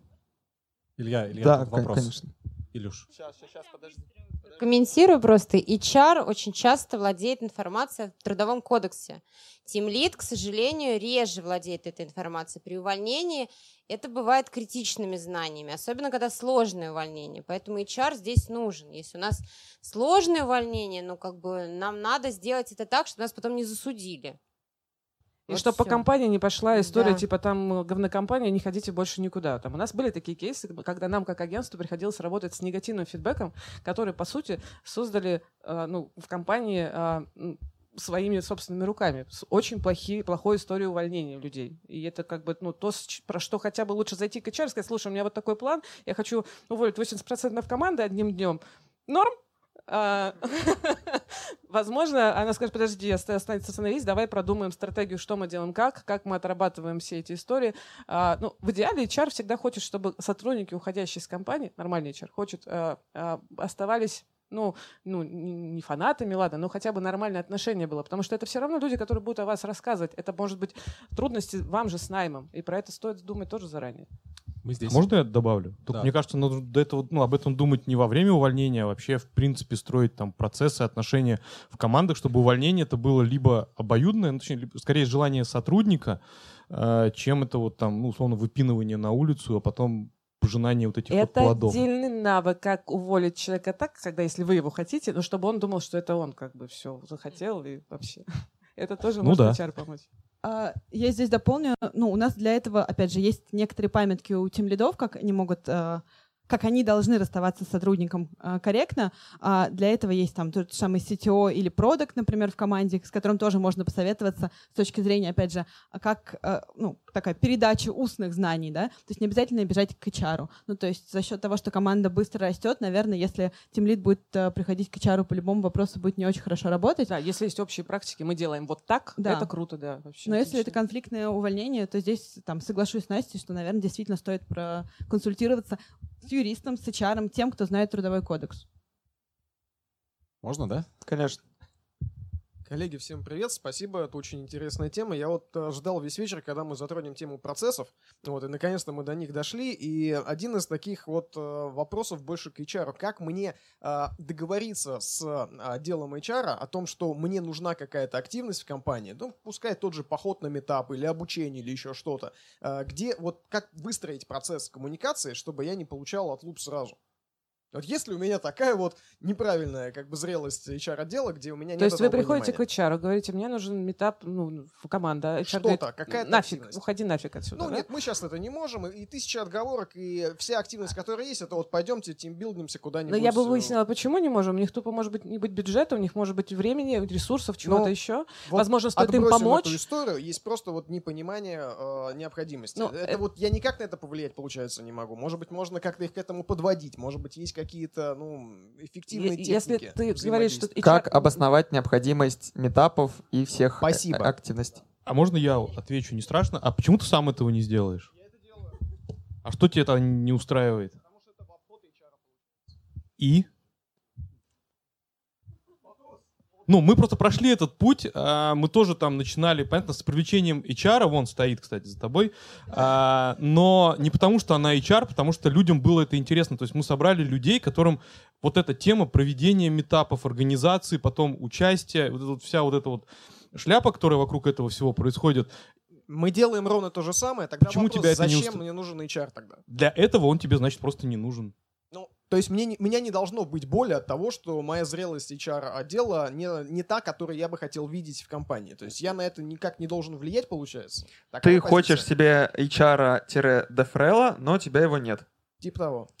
Ну, заведи Дефрел. себе своего деврела. Ну, клево, но это не в моей зоне компетенции. То, что я делаю, по факту, получается, это мой внутренний какой-то, ну, такой между собойчик, а я хочу бы, хотел бы его развить на всю компанию, условно. Ну, возможно, это вопрос не к HR. Ну, то есть, Да, почему ты говоря, думаешь, что именно HR должен А давайте спросим дефрела-HR. Я могу прокомментировать. DevRel ы, они обычно... За... Ну, классно, когда DevRel заводится не от HR. Классно, когда DevRel заводится от э, технического директора компании. Потому что DevRel — это не чисто HR-ская функция. А, DevRel — это человек, который вообще занимается технобрендом, и это не только HR, это не только рекрутинг. Здесь разный функционал, и а, должна быть определенная личностная зрелость компании, чтобы дойти до того, что нам это нужно, нам это необходимо, у нас мы готовы дать для этого деньги, мы готовы нанять специалиста, который будет этим заниматься. Тебе нужно беседу вести не с HR, тебе нужно беседу со своим а, руководителем техническим вести. А можно я поправлю тебя Заведи чуть-чуть? своего деврела. А, Дело не в том, что там руководить с руководителем, не с руководителем, с HR, не с HR. Тебе нужно все равно найти тех, кому это будет интересно. Будет это в HR, значит, ну, здорово, будет HR тебе помогать. А, Ты можешь в любом случае показать, сделать сам, показать результаты. Найдутся люди, которые, которые этим загорятся, там, не знаю, присоединятся к тебе или скажут, блин, давай сюда, это вообще э, наша задача, и все, иди отдыхай, занимайся своей разработкой. Ну, кстати, я тут добавлю, так как, опять же, э, есть опыт наблюдения за разными компаниями, э, как это у них что-то росло там изнутри. Я знаю компании, где реально ну, э, появился DevRel в HR благодаря они, э, именно CTO, то есть CTO ходил, рассказывал, причем не HR, потому что HR говорит, да, мы готовы, но у нас ресурсов нам дали только, ну, у нас есть рекрутер, у нас нет времени этим заниматься вообще. Вот, он ходил, делал, э, э, вырастил своих спикеров, э, доносил это все до руководства. И в итоге сделали прекрасный, э, там, подключили пиар, подключили HR, ну, потому что стало понятно, что это приносит value, потому что изначально бизнес просто думал, блин, ну нафига, мы сейчас отправим всех на конференции, их там всех схантят. Ну и как бы, и все. Но это как бы разговор как, ну, постоянно с бизнесом, нужно объяснять, зачем это и почему. От себя еще добавлю, чтобы продать бизнесу, перед тем, как все это делать, определить какие-то метрики, зачем это нужно бизнесу, очень хорошо считается в стоимости подбора и развития HR-бренда на длинной дистанции. Да, Настя тут подсказывает, что мы рассказываем об этом на школе. Есть а, вопросик. Есть вопросик, давай. Здравствуйте. Э, вопрос такой. У меня из команды за последние полгода ушло три человека. Как один... Давайте похлопаем. Один, один middle, клуб анонимных тимлидов. Э, один middle, когда я понимал, почему он уходит, мы с ним пытались там договориться и прочее. И два джуна просто объявили, что через две недели они уходят, дорабатывая свой срок и все. На какие-то откровенные разговоры, почему, что. То есть все нравится, все хорошо, я нравлюсь, компания нравится. Там друзья позвали, родственники куда-то уехали, ну какие-то такие полуобъективные отмазки, но кажется, что что-то не так. Вот в чьей это зоне ответственности больше, моей или HR наших, или ну, и что можно сделать того, вообще? Э, это в той в, в зоне ответственности того, кто может получить эту информацию. Ну, вот как а, все очень зависит от, ну, то есть, опять же, э, сори, что опять отобрала микрофон. У нас э, кейсы были такие, э, когда к нам приходили HR-компании и говорили, вы как агентство не могли бы пообщаться с этим, ну, с нашим чуваком, как с кандидатом, и на самом деле выяснить его истинную мотивацию, потому что он ну, молчит, как партизан, не говорит ни тем лиду, ни внутреннему HR, а, а там, ну, может быть, какая-то очень простая история. Мы как стороннее лицо подключаемся. И здесь, на самом деле, это может быть как стороннее лицо внутри вашей команды. Ну, тот, у кого есть контакт с этими людьми. Тот, кому они доверяют. То есть они же не говорят потому, что боятся чего-то, может быть. Ну, то есть это же про доверие, а про безопасность. Я скажу тебе, а ты меня что-нибудь а-та-та сделаешь. А тут какой-то сторонний человек безопасный уже человек уволился, все бумаги подписали, все как бы. То есть он мог честно уже там, я предлагал там пиво пойти выпить, и скажи, что... Он говорит, все, хорошо, все нормально. Ну, вот. То есть, ну, то ли боялся действительно, то ли, то ли действительно случайно совпало. Ну, если это еще джун, то, ну, это может быть от уровня зрелости человека зависит. То есть, ну, я знаю там людей вот на уровне, ну, в смысле, джунов, которые увольнялись просто убегая из компании, никогда туда не возвращаясь. В смысле, оставляя там трудовую книжку, вещи и так далее. То есть люди пытались им позвонить, что такое, потом узнают, о, через полгода работать в другой компании. Ну, маленькие ребятки просто там. А, и ок, а почему не пришел? Ну, я не знаю. Ну, то есть это про джунов, про middle а, ну, я бы попробовала даже сейчас, если это уже произошло даже, то есть попробовать выяснить как-то, ну, с Не, ну, с middle ом понятно, он даже приходит на наши внутренние А, ну, митапы, и он там, га- мы общаемся, то есть он там, там понятно, тут никаких проблем. Вот именно джун- Ну, иногда надо просто смириться, что... Ну, А они в одну компанию ушли? Все втроем? Нет, все, все в разные. И да- даже один пришел на, на место другого джуна, и вот там между ними полгода примерно. А может быть конфликт был в какой-то в команде? Да вроде бы нет. А Я может это пытался- скрытый конфликт? Не, возможно, я как раз думаю, как, как бы понять, чтобы этого дальше не, да, да, да, да, не случилось. Да, может быть, что А просто ничего нет. Три человека из скольки? Ну, су- суммарно, двух. суммарно из пяти было получилось. То есть, ну, было было четыре, взяли, а- один, один ушел, набрали еще человека там. вот. С с одной позиции ушел, ушел, ушел человек два раза, получается. Они одновременно пришли? Не-не, с, в- с интервалом полгода, то есть одна позиция, пришел человек, поработал, уволился, пришел новый, еще раз. ну, То есть, А, то есть они это не, не одновременная история. джуны, да, мидл проработал там, ну, не знаю, го- года четыре.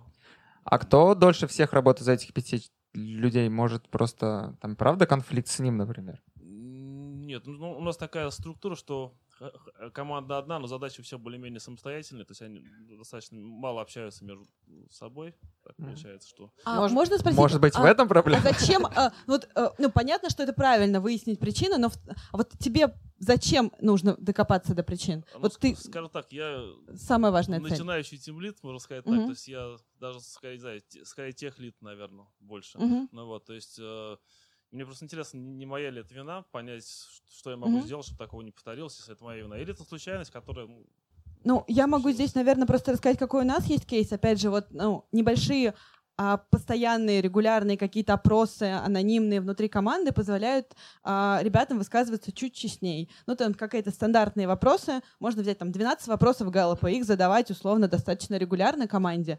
А, желательно анонимно и понимать примерно там, чего команде в целом не хватает. Возможно, фидбэков, возможно, они скажут, что, не знаю, а, их не устраивает уровень дохода или что-то еще. То, что они э, лично тебе вот там э, one on one не могут сказать. Ну, нам это помогает. А второй момент, э, ну, у нас есть прям полноценные выходные интервью, которые э, проводятся, ну, как бы не тем лидом с увольняемым сотрудником, потому что, опять же, это ну, про откровенность, а в том числе проводится прям отдельным человеком, который вообще никогда не, э, ну, из HR, который вообще никогда не контактировал с данным там разработчиком или аналитиком. То есть это не, не рекрутер, который его подбирал, не HR, который, ну вот я внутри блока, да. А, то есть э, этому человеку иногда рассказывают какие-то вещи в формате «Слушай, а вот я тебе сейчас расскажу, но, возможно, что-то удастся внутри компании поменять. Вот там э, мне было некомфортно, потому что тимлид делал то-то, то-то, то-то». И у нас получается такое, ну, как бы трехстороннее э, выходное интервью. То есть мнение сотрудника о там, э, к постороннему человеку а, то, что говорит руководитель про, а, про сотрудника, а, ну и, собственно, то, что говорит, например, CTO, ну или, условно, продукт, с кем человек там больше всего верхнеуровневого общался. То есть, ну, обычно мы собираем три три впечатления о, о, о причинах увольнения человека, так или иначе хоть какая-то уже там идея причин э, выявляется. Вот. Поэтому, если хочешь предотвратить в будущем, то попробуй небольшие опросы внутри команды анонимные. Вот. Если хочешь разобраться все-таки в причинах, попробуй, ну, может быть, действительно кого-то попросить пообщаться с этим человеком или что-то еще. Возможно, агентство. Ну, знакомого HR, который э, поможет этому человеку устроиться в другую компанию. Спасибо. На самом деле, да, я запустил опросы и в, и в команде, там про пары, пару человек, и про себя в том числе. То есть сейчас вот как раз узнаю результаты, что вам не думают, и что думают друг о друге. Может быть, что-то выяснится, да. И больше мы никогда его не видели. Еще вопросы? Да, конечно. Спасибо.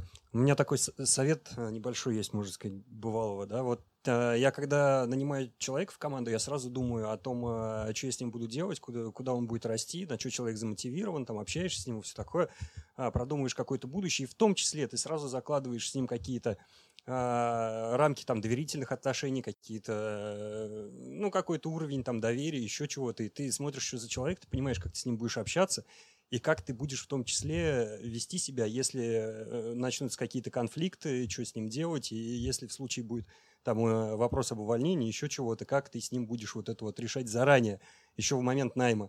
То есть если перед тобой человек, которым ты не понимаешь, что ты будешь делать, и не понимаешь вообще, как, э, что его мотивирует, что ему надо, и что я с ним буду делать, если он начнет, ну, если у нас возникнет конфликт, то это, возможно, не тот человек, который тебе нужен сейчас. Вот.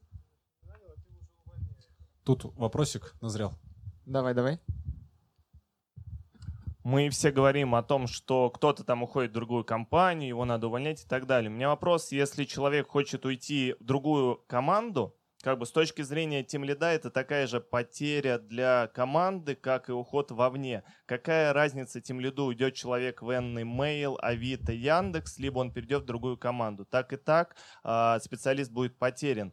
Как добиться осознанности лида как члена команды, даже не команды, компании в общем, чтобы он воспринимал э, уход э, сотрудника в другую команду все-таки как победу, а не как потерю. Спасибо. Хороший вопрос. Да, наверное, я как in-house э, HR начну. А, у нас как раз недавно запущен классный проект, связанный с миссией и принципами. Это вот не вся вот эта вот бла-бла-бла про то, что давайте что-то внедрим сверху, а ну в целом про стратегию компании, про понимание там всеми и в разными подразделениями э, общей стратегии. Потому что, ну, все-таки мы как бы, например, работая в биллинговом продукте, делаем биллинг не просто для себя, там, чтобы работало, чтобы оплачивалось, а как бы э, работаем на компании, чтобы в итоге продукт в целом, э, продукт компании работал. Поэтому, ну, здесь про то, что э, конкретный тимлит, насколько он понимает свой вклад по продукту, не знаю, биллинга в общую стратегию компании, достижения ей каких-то, какими-то, ну, каких-то планов, результатов, но что он делает не маленький кусочек, а он делает как бы вообще большую машину, вот. Ну и в этом случае э, понятно, что обидно, что у тебя уходит человек, тебе еще его потом искать, адаптировать, э, привыкать к новому человеку, у тебя будет там, простой в, в разработке, э, но опять же это вот ну про то, что все равно ты понимаешь, что ну, либо ты отпускаешь человека вовне, и он не приносит пользы компании, либо ты передаешь его э, на позицию тим лида, например, в другой продукт, он приносит общую пользу компании, вы продолжаете общаться, э, коммуницировать, обмениваться опытом. Возможно, этот человек перейдет назад в твою же команду через какой-то срок, э, когда его заинтересуют проекты, которые вы будете делать. Я, наверное, дополню с точки зрения рекрутинга. А, переход внутри, внутри команд, ну, из команды в команду, это очень круто с точки зрения HR-бренда. Это огромный плюс тим лиду а, а, при поиске новых кандидатов. Откуда, почему у вас открыта вакансия? Уволился чувак, ушел в другую компанию? Нет, у нас рост внутри, у нас ротация. Человек перешел на другую позицию. Это очень хорошо а, звучит а, для кандидатов. Потом этот человек не ушел из команды а, вообще, да, и он может а, быть хотя бы первое время облегчить а, вход, а, опять же, тем лиду на нового человека, то есть на адаптацию, на погружение там в команду, на погружение в эти задачи. Ну, человек приходит на те же, по сути, задачи. То есть как минимум два, два плюса есть, очевидно, с точки зрения там рекрутинга. А, а, как можно с этим смириться? Ну, если он не перейдет в другое подразделение, ты его потеряешь. А тут, ну, как бы а, у тебя, ну, ты просто его потеряешь, если ты ему не дашь возможность ротации, потому что есть такие тем которые прям блокируют возможность ротации. Нет, сиди тут, не ходи никуда, прикую тебя к батарее. Но э, невозможно же приковать. Э, и человек потерян тогда совсем. А смотри, какие есть плюс, плюсы от этого. Ну, то есть тебе плюсы как э, менеджеру, который выращивает людей, которые продолжают расти в команде. Это очень хорошо с точки зрения будущих кандидатов и э, с точки зрения онбординга э, новичков. Ну, я сейчас прям немножко дополню. Это же работает в сторону отпустить человека из своей команды, но в том числе ты также можешь попросить кого-то к себе перевести. Спасибо. Еще вопросы? Слушайте, а вот э, просто интересный вопрос на самом деле. Это, э, есть ли у кого-то прям, ну вот у наших тоже ребят э, именно опыт такой, когда вот какие-то, может быть, вы еще видите плюсы? То есть именно тем лиды, расскажите, вы-то сами видите плюсы какие-то в переходе?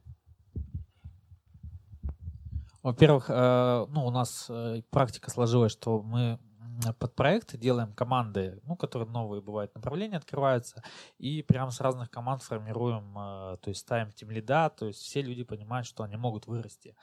То есть и э, новые задачи, новые проекты, новые волна, потому что все равно за полтора года, там, за, за два на одном сервисе это у всех там может что-то поехать, но вот.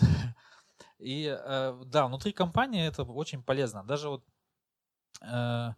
есть возможность, э, вот у людей постоянно хочется им что-то новое, да, то есть какие-то новые технологии внедрить, попробовать. А на существующем стеке, допустим, э, на сформированном, очень сложно иногда что-то новое. Ну, обратная совместимость, там куча проблем других. Вот, а новый проект это всегда что-то новое.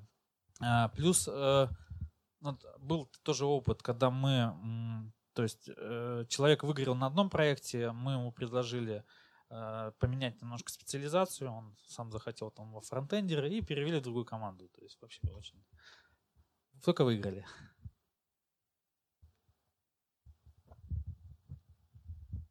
Я вот хочу дополнить, э, как тем, не тимлит, от которого ушли, а тимлит, который ушел в другую команду внутренним переходом. Вот, хочу сказать такой плюс, что как бы вот если человек уходит вовне, ну, он уходит, вероятно, потому что какие-то проблемы были очень частые, и у него остаются, так сказать, hard feelings о компании. Если он переходит внутренним переходом, то как бы к компании именно никакого негатива заведомо не остается. И более того, если у тебя есть ощущение, что ты в компании как бы побывал в разных местах, то вероятность того, что у тебя все-таки какие-то плохие чувства о компании останутся, они, наверное, меньше, потому что ты как бы был в разных местах, и если все-таки не подошли, но вы не подошли, то есть история не про то, что компания плохая, если ты и там не подошел, и там не подошел, и там не подошел, что может быть проблема не только в компании, и ты это как бы понимаешь. Я, наверное, попробую даже не ответить, а больше, наверное, порассуждать на эту тему. Ну, просто потому что вопросы как, которые касаются отношений человека с человеком, вообще, ну, я вообще не верю, что можно это запрограммировать или там описать алгоритмически, потому что, ну, реально каждый случай, он очень индивидуальный.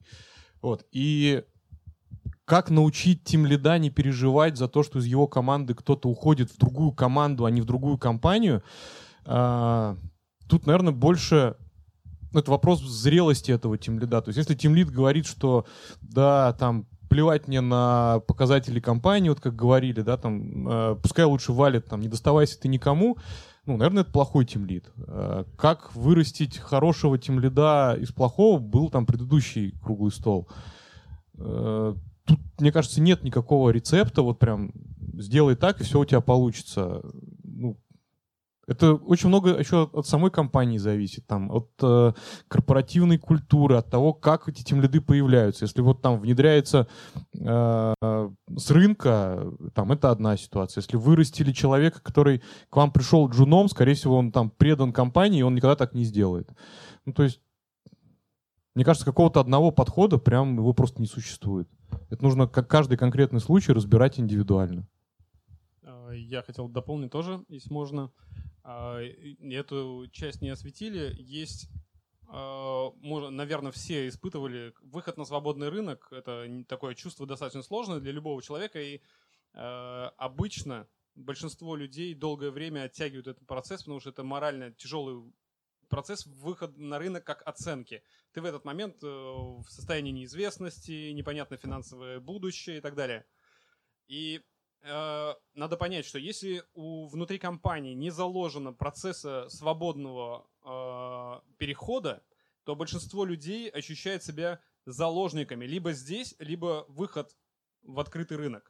Когда люди видят, что есть опция, я всегда в любой момент, если почувствую, что я перегораю, я не могу этой темой заниматься, я захотел сменить стек или что-то другое, я понимаю, что в будущем у меня будет такая опция. Я смогу сменить.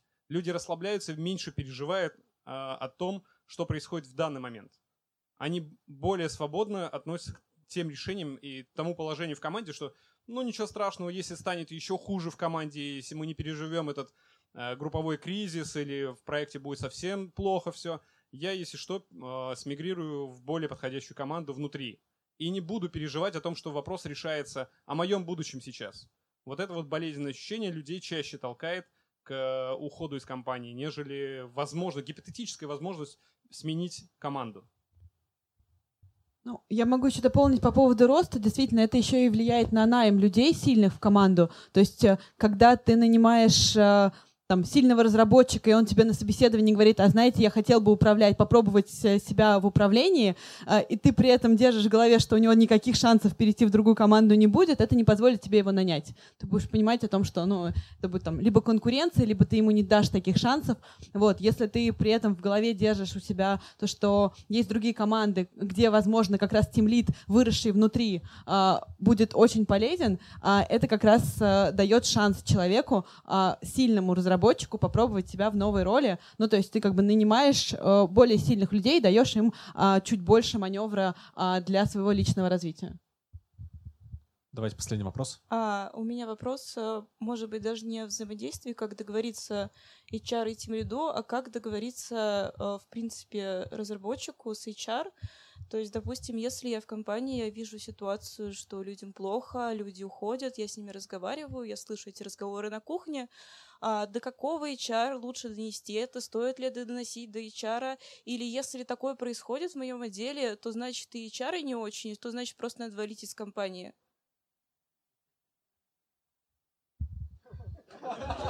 Э, Звучит достаточно грустно, вот, э, но я бы на самом деле, э, если это происходит именно в отделе, общалась бы с руководителем. Общались. Я просто озвучиваю. А, Общались с конкретным руководителем, руководителю все ок. То, что от него и из его команды уходят люди. А, Смотри, компания достаточно большая, крупная, и, соответственно, а, тимлид, как техлид, продукт оунер он заботится о том, старается, чтобы его комп- команде было хоть как-то в этих условиях. Но ты видишь, что это хоть как-то не совсем как-то, и ты разговариваешь с другими тимлидами, и всем остальным тимлидам тоже не очень. И компания достаточно большая, мы об этом не забываем. То есть имеет ли смысл... То есть а, проблема не в а, конкретной, а, как бы, корпоративной культуре внутри подразделения, проблема в том, что есть а, общее, как, э, Да. что-то давлеющее такое, и тимлид старается это как-то вытянуть на более-менее уровень нормы. А, даже не это, то есть я общаюсь, я в принципе общительный человек, общаюсь вообще в принципе с людьми, вот, и э, я вижу много что происходит, и в принципе у нас э, в подразделении, и э, то есть имеет ли смысл э, разговаривать о ком-то не с бизнесом, потому что с бизнесом разговаривать, типа, я, я на самом деле боюсь разговаривать с дядьками из бизнеса, потому что они страшные, говорят только про деньги обычно, им не важны люди.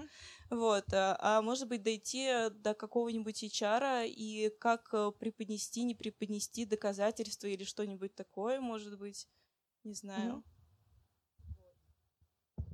Коллеги, Мне я- очень тяжело прости, я э, тебя перебью. комментировать. Я бы лучше, на самом деле, это куда-то в, ну, вот, вот, в в общем, в- после метапов вместе, да. Да, давайте мы на этом закончим. А, Давайте поблагодарим участников. Надеюсь, вам было полезно и интересно. Следите за нами в наших каналах. А У нас есть э, секретный чатик э, лекторий New HR. А Вы можете найти ссылку на него на сайте podcast.newhr.ru. Всем пока.